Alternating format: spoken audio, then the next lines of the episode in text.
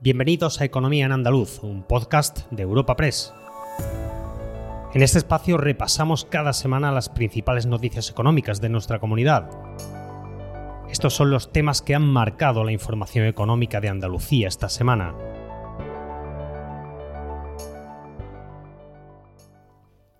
El sector aeronáutico ha dejado muy buenas noticias estos últimos días en Andalucía. Un pedido histórico de A320 impactará de lleno en las plantas de Airbus en Cádiz y Sevilla. Además, el clúster aeroespacial viaja y nosotros con ellos al Paris Air Show Le Bourget la mayor feria internacional del sector que se celebra en Europa. También escucharemos las reivindicaciones de los ganaderos ante la sequía y repararemos en la gran desilusión de esta semana. Serbia ha dejado a Málaga sin la sede de la Expo Internacional de 2027, un asunto de gran relevancia económica para la ciudad. Espacio patrocinado por la Asociación de Trabajadores Autónomos ATA. Airbus y la aerolínea Indigo han firmado un acuerdo para 500 aviones A320, el mayor acuerdo de compra individual en la historia de la aviación comercial. Esta low cost se convierte en el mayor cliente mundial de la familia A320 y a precio de catálogo estos aviones tienen un coste de unos 100 millones de euros. Este acuerdo se ha firmado en el marco del Salón Aeronáutico de París, del que hablaremos en unos minutos, y permitirá a esta aerolínea cumplir su misión de seguir impulsando el crecimiento económico, la cohesión social y la movilidad en la India. Pero este anuncio no se queda ahí, sino que conlleva una gran carga de trabajo para las plantas andaluzas de Sevilla y Cádiz, especialistas en piezas del A320. El secretario general de UGT en Airbus España, cuyo centro de trabajo es Airbus Cádiz, Miguel Velázquez, lo explicaba a Europa Press así. La verdad que es una magnífica noticia porque no hace más que confirmar que Airbus es eh, la empresa líder mundial eh, a nivel en el sector aeroespacial y sobre todo que con estos pedidos eh, se fortalece la carga de trabajo que tiene en Cádiz y en Sevilla y en toda Andalucía, que para nosotros es lo más importante que, tenemos ahora mismo, después de lo que hemos pasado con la fusión de las plantas de, Cádiz, pues ahora mismo estamos muy contentos por la, por la noticia, evidentemente. Eh, estos 500 aviones que ha comprado Indigo pues no es más que, que afianzar la carga de trabajo. Y Europa Press también ha viajado a París esta semana con el sector aeroespacial. Nuestra compañera de economía, María Esther Muñiz, está en el París Air Show que se celebra en el aeropuerto de Le Bourget y desde allí nos ofrece todos los detalles. Así es, Ana, nos encontramos en la 54 edición de París Air Show, el Salón Internacional Aeronáutico y Espacial que se celebra en el aeropuerto de Le Bourget. Un encuentro que reúne desde hace 100 años no solo a las grandes empresas aeroespaciales de nivel internacional, sino también a los profesionales del sector. Se trata de una cita bianual, pero recordemos que la última edición se celebró en 2019, ya que la de 2021 no pudo celebrarse debido a la pandemia mundial del COVID. Por tanto, cuatro años después retoma de nuevo su cita y la afluencia está siendo notable a pesar del mal tiempo con el que hemos amanecido en la capital francesa. También hemos contado con la presencia de la consejera de Economía, Hacienda y Fondos Europeos de la Junta de Andalucía, Carolina España, la cual ha visitado las empresas andaluzas que se encuentran en la feria y ha aprovechado la cita parisina para presentar la séptima edición de la Feria Aeronáutica Aerospace and Defense Meeting Sevilla 2024, que se celebrará del 14 al 16 de mayo del próximo año en Fibes y que servirá para situar Andalucía y Sevilla en el epicentro del sector aeronáutico internacional, según palabras de la consejera. Este evento en la capital hispalense incrementará la facturación del clúster y su internacionalización, además de fomentar la captación de inversión extranjera directa a Andalucía de esta y de otras industrias.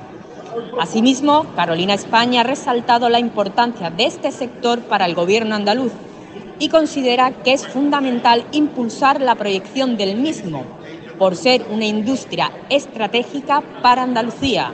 No olvidemos que Cluster Andalucía Aerospace está formado por 90 compañías de las 143 que conforman el sector y genera más de 13.000 empleos directos, lo que supone un 8% más que en 2020.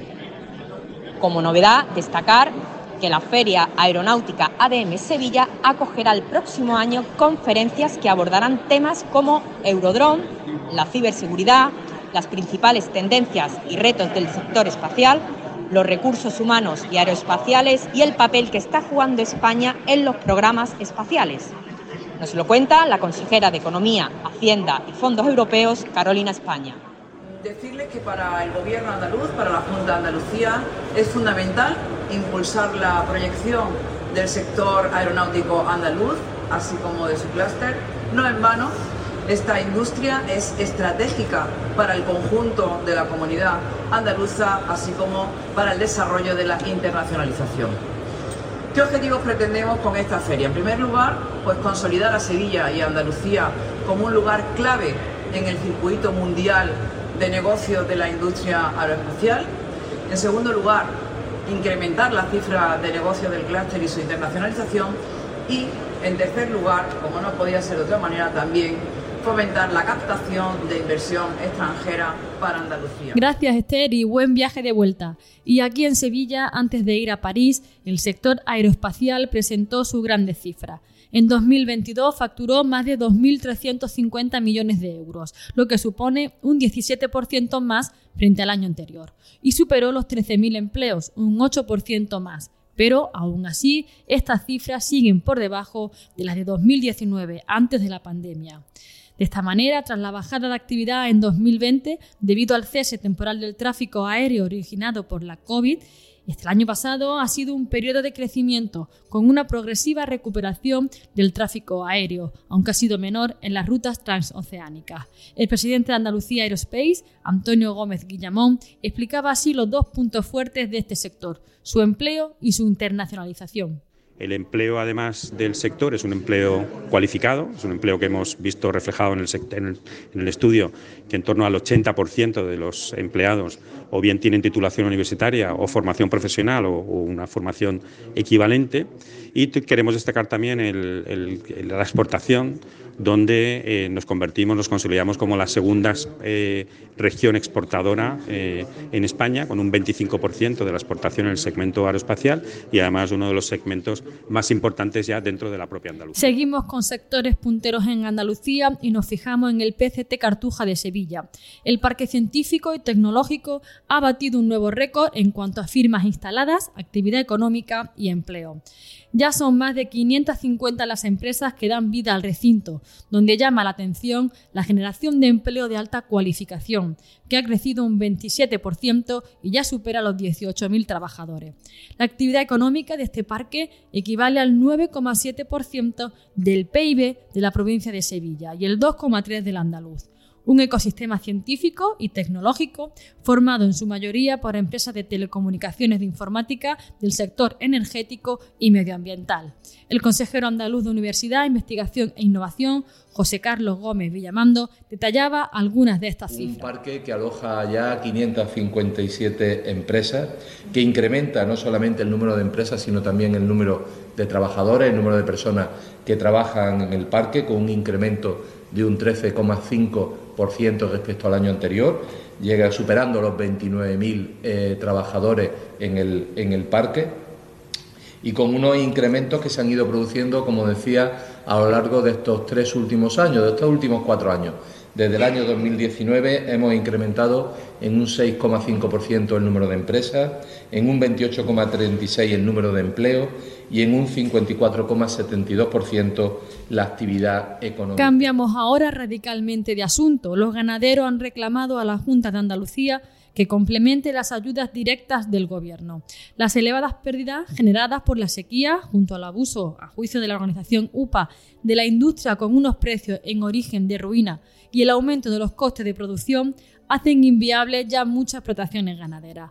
Lanzan un SOS a las administraciones. Necesitan ayudas directas ya antes de que el campo muera por inanición. Francisca Iglesias, secretaria de Ganadería de UPA Andalucía, alertaba de la compleja situación. Pedimos que la Consejería de Agricultura ponga un mecanismo para implementar la ayuda que los ganaderos van a recibir por parte del Ministerio. Entendemos en estos momentos que los ganaderos no necesitan ayudas para la inversión, lo que necesitan es ayuda para solventar la liquidez. En estos momentos lo que está pasando es que los ganaderos no tienen suficientemente liquidez para comprar los alimentos del ganado. Y por ello pedimos que, igual que en otras comunidades autónomas, como puede ser Aragón, Castilla-La Mancha, Extremadura, se pongan en marcha ayudas para paliar esa situación. Y cerramos el repaso económico semanal con Málaga sin exposición internacional de 2027. Belgrado ganó en la final por 11 puntos, pero Málaga ya mira al futuro el gran proyecto que era la era urbana hacia la ciudad sostenible, de una u otra forma será realidad, o al menos eso es lo que los diferentes cargos públicos han trasladado a la ciudadanía. En concreto, el presidente de la Junta ha destacado el peso que tienen Málaga y Andalucía en las grandes citas internacionales. Les habla Ana Marchal, redactora de Economía en Europa Press Andalucía, y escuchamos al presidente andaluz Juanma Moreno. Málaga ha llegado a la final, la hemos disputado con adversarios muy sólidos, muy complejos, y en esa final hemos perdido por un espacio mínimo. Ahora, ¿qué significa esto? Que estamos aquí, que Andalucía y Málaga optan, que Andalucía y Málaga está presente en los foros internacionales, que Andalucía y Málaga nos proyectamos en los foros internacionales, que pesamos en los foros internacionales y que proyectamos nuestra imagen al exterior. Por tanto, hay mucho ganado, mucho ganado, mucho en lo que avanzar mucho en lo construir y por tanto me quedo con una actitud claramente positiva. Recuerda que puedes encontrar estas y otras muchas noticias económicas en la sección Andalucía en nuestra web europapress.es. Puedes suscribirte a este programa y al resto de podcast de Europa Press a través de Spotify, Apple Podcast, Evox o Google Podcast.